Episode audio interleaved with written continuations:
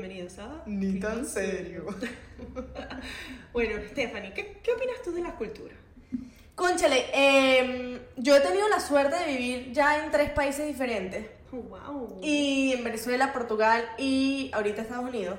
Y en todos he tenido una experiencia diferente, o sea, todos son completamente diferentes. Claro, no solo, y cu- culturalmente no, estamos hablando, ay, la comida, ay, las costumbres así típicas. No, no, no, estamos hablando de el día a día, del estilo de vida que, que llevan. Obviamente, en mi experiencia solo es Venezuela y Estados Unidos, y más que todo Estados Unidos porque yo me vine a este país a los 17 años.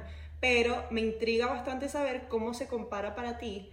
Primero, ¿a qué edad te mudaste a Portugal? Y segundo, ¿cómo se compara para ti ahora que vives aquí eh, en Estados Unidos la diferencia entre Europa y, y este país? Yo creo que también la edad tiene mucho que ver también con mi experiencia y, y mi manera de ver las cosas, ¿no? 100%. Porque cuando yo me fui a Portugal yo tenía 12 años, o sea, yo era una niña. Claro, pero viviste 12 años de tu infancia en Venezuela, entonces puedes tener como que una idea de lo cultural que no vamos a hablar hoy, que son las costumbres, lo eso no lo vamos a tocar hoy, sino como el día a día, la vida que uno lleva, que cuando uno es bebé, niño, no, Ujú. ni, No ni pendiente estás de esas cosas. Exacto. Y en Portugal, este, concha, viví desde mis 12 hasta ahorita mis 24 años. Ok. Entonces podemos decir que viví toda mi adolescencia, que es como que la época que más te marca, normalmente la época que más marca 100%. una persona es la adolescencia y un poquito ya de mi vida adulta, ¿no? O sea, 12 años Portugal, 12 años Sí. eh, Venezuela. Y en 12 años me voy para otro lado también. Ah, en 10, te faltan 10. Exacto, me faltan 10. Eh, conchale, totalmente diferente. Eh, yo amo Portugal. Mucha gente me pregunta, que, que ya que uno es Europa, me pregunta, pero ¿por qué te viniste si Europa es, incre- Europa es increíble? O sea, cualquier país de Europa a mí me encanta. España es increíble, Portugal es increíble, la comida, todo, la gente, todo. Pero en el caso de Portugal es un país extremadamente pequeño. ¿Ok? Mm. Es un país muy lento. O sea, las cosas de verdad no se comparan con, con, con Latinoamérica O con Estados o Unidos. con Estados Unidos. O sea, todo es un proceso mucho más lento eh, y las oportunidades obviamente no son las mismas. Claro. Esa fue la primera razón por la que yo me vine de Portugal. Porque yo tengo mi familia allá, o sea, tenía mis amigos, tenía todo. Estabas cómoda. Estaba cómoda, pero yo quería más. Mm, Y fue esa la principal razón que yo, la principal y la única en realidad, por la cual te viniste. por la cual me vine. Porque yo me maté, yo, o sea, yo pensaba, yo no me maté estudiando cinco años para terminar ganando 700 euros. Para que tengan una idea, el sueldo mínimo en Portugal son 600 y pico euros. Claro. Si no, no sé exactamente el número, pero está en 600 y sete- 700. Y un alquiler te cuesta 1000. Mm, O sea, entonces ustedes ven como que, conchale, eh, eh, es, es difícil una persona vivir sola en Portugal siendo joven, claro. ganando sueldo mínimo. Mm, antes de que empezáramos el podcast, Estefan y yo estábamos hablando, bueno, que vamos a hablar, papá, papá, y tocamos este tema. Ella comentaba que a ella le encanta Europa y piensa que, no voy a decir que es mil veces mejor que Estados Unidos, pero yo quiero empezar este debate, discusión.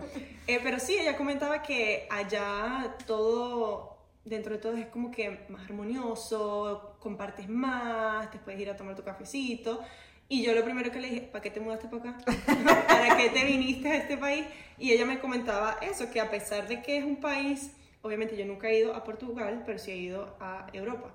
Eh, pero mi experiencia es muy limitada porque es una experiencia de turista, no es una experiencia de alguien que vivió allí. Eso. Y ella me comentaba, tú me decías que, o sea, es diferente porque uno vive con sus padres. Cuéntanos un poquito de cómo es Ok, esa dinámica. Andrea me preguntó, cuando yo le dije lo del alquiler, que uno gana entre 600 y 700 y un alquiler es 1000, ella me dijo, ay, entonces ¿cómo la gente vive? Ujú, porque ella me decía, ah, me decías que la calidad de vida es mejor. Esas fueron las palabras. Entonces yo, Exactamente. entonces, ¿para qué te viniste? La calidad de vida, en mi opinión, esto es, este es mi experiencia, ojo, y, Ujú. y mi punto de vista. Claro. Eh, en mi opinión es mejor porque, como te estaba diciendo, o sea, tú sales del trabajo y te reúnes con amigos o te vas a ir a tapear, a comer, a tomarte una cervecita. Todos los días hay algo que hacer. Y ese algo que hacer no implica gastarte 200 dólares como es aquí, Mm. 300 dólares, 400. O sea, ya una cerveza te cuesta un euro. Claro, ganas menos, pero también el Gan- costo de vida es menor a pesar de que el alquiler Eso. no te Entonces, ¿cómo, ¿cómo funciona esto de los alquileres? Normalmente, en Portugal y en Europa en general, eh, uno vive en casa de los padres hasta muy adulto. O sea, hasta, qué sé yo, tus 27, tus 28 años, que tú ya empiezas a estar como que más estable, ya empiezas a ganar un poquito más, y en el hecho de que no ganes lo suficiente para pagarte tu piso, la ayuda que tú tienes de tus padres, esa cultura está tan, tan fuerte en Portugal y en Europa, que ellos te ayudan demasiado. Claro. O sea, tú al mudarte, tu papá se preocupa en pagarte, eh, no toda la totalidad de la casa o del apartamento, o lo que sea, Pero si tiene la pero es posibilidad. una ayuda muy grande. En mi caso, yo cumplí 18 años y mi papá me compró un apartamento. Mm, O sea, no todas mis amigas tienen la suerte de tener el apartamento capaz que yo tenía, pero capaz se mudaron para una zona un poquito más barato y el papá ya las pudo ayudar a comprar una casa ahí. Claro. Entonces siempre, eso siempre existe. Aquí en Estados Unidos, por lo que yo veo, la cultura americana, eso no es así. sí. A los 18 años tú ya te vas de tu casa porque te vas para la universidad y ahí tú ya eres independiente, tú estás por tu lado. 100%. Pero a lo que yo, yo le comentaba a Stephanie y le decía, ah, bueno, pero entonces tal vez no es calidad de vida, sino la comodidad de la cultura, porque en Venezuela también se estila eso, que duras muchos, muchos años viviendo con tus padres, no te vas a los 18 años de la casa, que obviamente siempre hay casos de casos, pero en el común denominador se queda con sus padres hasta una edad alta o hasta que te cases. Y Eso. en dado caso también al principio muchas parejas casadas vivían con sus padres hasta que los ayudaban, tenían entre los dos cómo alquilar o comprar un apartamento, una casa y se mudaban. Como tú decías, aquí en Estados Unidos es diferente y yo tengo creo que un poquito de los dos. Mi crianza fue súper venezolana hasta los 17, pero después yo me vine a Estados Unidos a estudiar y me americanicé bastante en ese sentido. O sea, mi independencia fue, o sea, brutal. Porque a pesar de que yo era 100% dependiente de mis padres todavía, ya el hecho de que yo sola tuve que salir a buscar universidad, aplicar a todo, era la única en mi familia que sabía el, el idioma, entonces no era como que mi mamá y mi, mi papá me podían ayudar a buscar universidades. Te hizo a ver- crecer muchísimo eso. Sí, la madurez que uno va a- agarrando con esas experiencias es increíble y por eso eh, a mí este país me encanta en cuestión de, de esa cultura que desde pequeño es, resuelve. O sea, pero por otro lado, muchas personas piensan que es muy frío, que es muy... ah, arréglate tú, figure it out, ve a ver cómo vas a hacer. Exacto. Eso también se me olvidó eh, comentarte lo que esto es un país extremadamente frío. Sí. O sea, no frío de clima, En algunas zonas sí. me refiero a, a- a las personas. O sea, cada uno está de verdad en, en su mundo, en su vida. No hay esa, ¿cómo se dice? Ese, ese calor humano. Sí. Pero sabes, es cómico porque eh, a mí siempre, cuando yo me mudé, me mudé eh, a Sarasota, un- una ciudad que está a tres horas de aquí de Miami y es súper gringuita. Hoy en día ya ves más latinos, pero cuando yo me mudé hace como siete años no era así. Eh, era más que todo gringuita. Y en eso estoy en desacuerdo. Yo sé que muchas personas dicen que el calor latino es el calor latino, o sea, Miami es Miami. y capaz que al gringo lo que le falta es ese susito de eh, el, el lo ruidoso. Ajá. Pero el gringo es bien metiche también. O sea, tú entras a una tienda, hey, good morning, how are you? Y me da risa porque mi mamá siempre me decía, ay, es que el gringo es muy falso. Porque hay mu- muchas personas, por lo menos latino, lo puede eh, percibir de esa manera, que no es genuino. Que es lo que siento que tenemos los latinos, que somos Mm. demasiado genuinos y lo que ves es lo que, lo que soy y lo que... Sin filtro, exacto. Sin filtro. En cambio, el gringo es muy de hacerte conversación cuando estás en el checkout, o por lo menos el gringuito antiguo, viejito, que ves en los Publix en esas ciudades de, Ajá. de antaño. Y por eso a mí siempre me pareció que, que el gringo era muy chévere, siempre te quiere saber la vida, siempre te está preguntando. Eh, entonces con ese statement, con ese, eso que decían que no, que el gringo es muy frío, yo no me, no me sentí identificada, porque no fue mi experiencia. Claro, exacto. Pero puedo entender que aquí, obviamente, mm, el gringo no tiene el sazón del latino Cero. o de ciertos europeos, porque no todos los europeos son iguales. Correcto, tú te vas para Alemania, para Suiza y es totalmente diferente que irte para España o para Portugal o para Italia. 100%. O sea, no tiene nada que ver, Ujú, nada que ver. Sí. Eh, otra cosa también para mí, cuando yo me mudé, yo me mudé, al- como te comenté, tenía 17 años, entonces yo básicamente crecí con una cultura mixta entre lo que aprendí en mi casa, que es lo que básicamente forjó quién soy, pero también eh, mi, mi flexibilidad viene de poder sobrevivir o adentrarme a la cultura de este país, que me ha ayudado bastante. Entonces, en, en cuestiones de trabajo, cuestiones de, de, hacer amigos aquí, a mí eso no me costó, porque me pude adentrar bien en el sistema. Claro. Bueno, mira, en, en Portugal, algo que, que, la gente no sabe, eh, bueno, en Portugal no, en Europa en general, eh, no hablemos tanto de... O sea, puedo hablar de mi experiencia en Portugal porque fue donde yo viví. Claro. Pero en general el sistema europeo es prácticamente igual. ¿no? Bien cohesive. Ajá. Eh, el consumismo que existe en Estados Unidos Oh. es impresionante. Yo tengo amigos que han, o sea, han venido a Estados Unidos y, y se van diciendo, o sea, es impresionante de verdad los plásticos en el supermercado, un plástico dentro de otro plástico, otro plástico, otra cajita, otro... Para quien no sabe, en Portugal, eh, tú vas al supermercado y no hay bolsas. Y tú dices, ah, como, como no hay bolsa. Tú tienes que llevar tu bolsa para guardar tu mercado.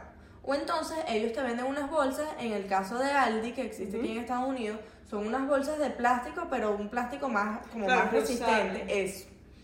Y tú haces tu mercado y tú metes tus cosas ahí. Sí, que aquí en Estados Unidos, como tú dices, es una locura. Cuando venía mi papá para acá, siempre quedaba impresionado porque tú vas a McDonald's, eh, por lo menos hace unos años, cuando la economía no estaba tan eh, mal como está ahora, y tú decías, ay, me das una salsa de tomate, una ketchup, y te daban, era un puñado inmenso, así, toma, Todo te llenabas una bolsa, todo exagerado, los platos de comida eran inmensos, y, o sea, uno decía, Dios mío, por eso es que aquí la obesidad también Es- es la causa casi que número uno de, De de muerte. muerte, porque aquí no solo es que compran en exceso, que te dan en exceso, comen en exceso, todo es en exceso, todo es como que too much, demasiado. Así que 100%, en cambio cuando yo fui de vacaciones a Europa, tú pedías algo y te miraban así con cara de que lambucio, o te lo cobraban. Exacto. O sea, ay, mira, me dabas un, un barbecue más y era, Ajá. what the fuck. En Ajá. Francia nos pasó Sí. full y nosotros, estos franceses, tacaños. Sí, sí, no, es totalmente diferente. Pero eso que ibas de... mm, Concha, le mencionaste algo.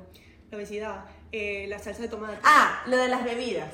Ok, aquí por ejemplo, tú vas a, un- a una cadena de esas de fast food, tipo Ah, McDonald's, lo que sea, eh, y aquí el chiquito, o sea, el, el vaso chiquito es el grande en Portugal. Dios mío. O sea, imagínate lo grande que es el vaso chiquito. Y no solo eso, sino que es refil. Ajá. O sea, lo puedes rellenar Las veces que te dé la gana. Eso en Portugal no existe. No. Que, no- que yo me acuerde, no existe. En Venezuela creo que tampoco. Eso no es así. No. O sea, tú pagas tu bebida, tú quieres más, usted paga más. Sí, Tal cual. sí, sí, sí, aquí es llévate. Y te hace pensar, bueno, que esto es otro tema totalmente diferente, pero te hace pensar qué ingredientes tiene para que sea tan barato que no les importa que hagas refil y refil y refil y refil. O sea, asco. Sí, sí, sí, sí, sí. Pero de verdad que eh, en ese sentido, culturalmente sí somos full, full diferentes. Sin embargo, obviamente, yo cuando me vine a este país no fue porque me tenía que venir. Ya en Venezuela, ese año, que creo que fue el 2014, fue que reventó las protestas, reventaron las protestas, todo lo- el problema político. Y fue como que, ok, perfecto, esto es una excusa perfecta para yo Para irme, irme. pero yo siempre sabía que yo me quería venir.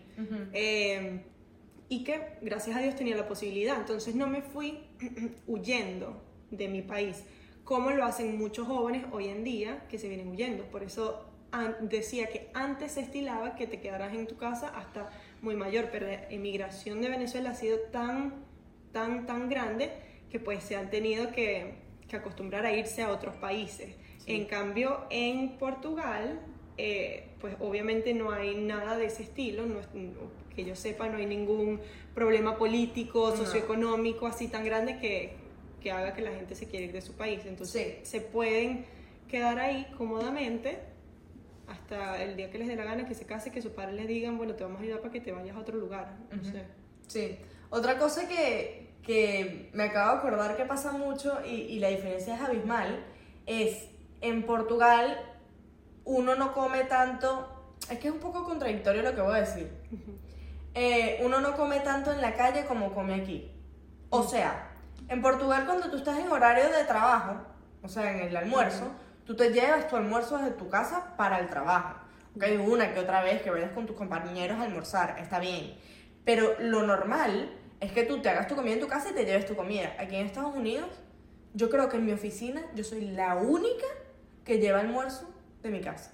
Sí. Todo el mundo come en la calle todos los días.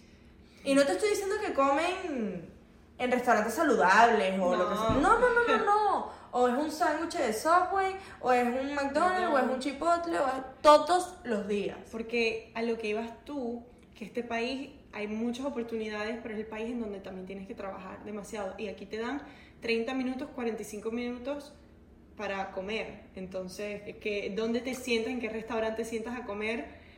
Y, Pero, sin amiga- estrés y, y a comer. No puedes. O sea, tienes 30 minutos y por eso yo entiendo lo de McDonald's y tal. Pero también es una cuestión, como tú dices, cultural. Eso es, O un- eso es, yo creo que eso es una excusa. Eso es una excusa porque en Portugal también te dan 30, 40 minutos para comer, pero conchale, tú llegas a tu casa o el fin de semana, te pones un día, dos horitas, haces todo el almuerzo para la semana. Claro, no. O sea, El que no lo quiere hacer, el que no lo quiere hace hacer es porque no lo... Porque no quiere. Exacto. El que no lo hace es porque no lo quiere hacer. Exacto. Entonces es como que eso es una excusa. Claro, pero en Portugal, ¿cuántas horas al día se trabajan? ¿Cuánto? Porque lo que hablábamos antes de empezar a grabar es que aquí muchas personas viven para trabajar, no trabajan para vivir. Eso. Que culturalmente siento que es así, porque en Venezuela eh, habían 15 fechas patrias al mes. O sea, que no, Uy. cae puente, entonces nos tomamos tres días, eh, los tres días hábiles, dicen, no, no, es puente y ya le damos Eso. corrido el fin de semana. Y el lunes es día de virgen no sé qué cosa, entonces también libre y le damos corrido. Y la gente produce igual, yo no entiendo. En Es cambio, en horrible. este país, nada que ver, tú trabajas... Hay veces de domingo a domingo. Yo a mí he tenido épocas que me han tocado trabajar de domingo a domingo y me han pagado muy bien, como en otros no me han pagado tan bien. y, y ahí es cuando uno dice, Dios, de verdad que yo en lo personal me rehuso vivir para trabajar. Yo trabajo para vivir. Y Yo también. trabajo lo necesario. Yo también, yo también. Eh, eso es un buen tema de los feriados. ¿Por qué? Porque en Portugal es exactamente, bueno, no es tanto como en Venezuela, pero también es una vaina impresionante. Todas las semanas hablo con mi mamá, claro, uno cuando vive eso día a día uno no se da cuenta. No. Yo al venirme a Estados Unidos tú tienes cinco feriados todo el año. Cinco. Dios mío. Cinco. Que es el día de Navidad, el primero de enero, Thanksgiving, el 4 de julio y Memorial Day. Esos son los cinco feriados que tú tienes en Mierda, año. te lo sabes. Todo. Gringa forever. Y que ya yo me aprendí qué días son los que no voy a trabajar. Exacto. Y en Portugal, yo hablo con mi mamá y me dice, no, que este, este viernes es feriado, entonces nos vamos. No, que el miércoles que viene es feriado, que no sé qué. No, que el puente.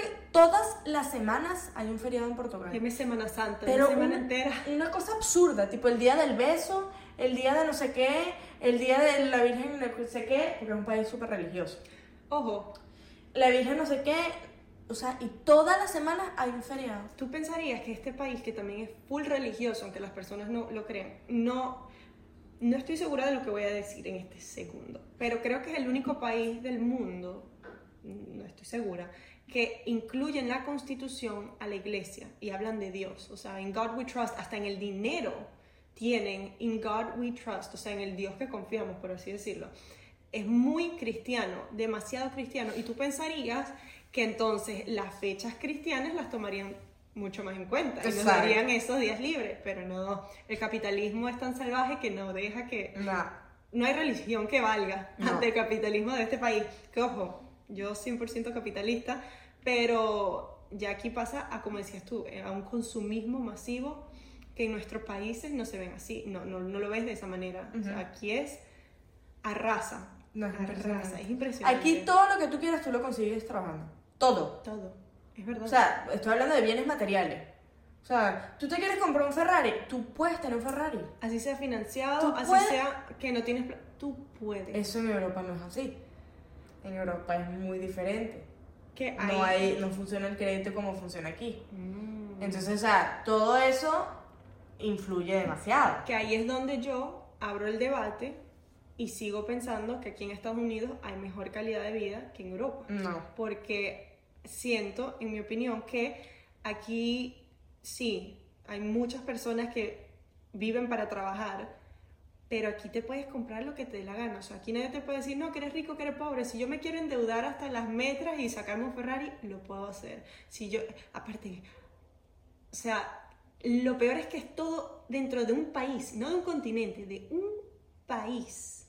Es una locura para mí. Yo creo, yo no estoy de acuerdo en eso. Eh, yo creo que calidad de vida es en Europa. De hecho, la mayor parte de las personas que conozco eh, que viven aquí me dicen, no, yo me quiero jubilar en Europa. Mm. Por algo lo dicen. Es porque, o sea, es una tranquilidad, no es el ajetreo que hay aquí.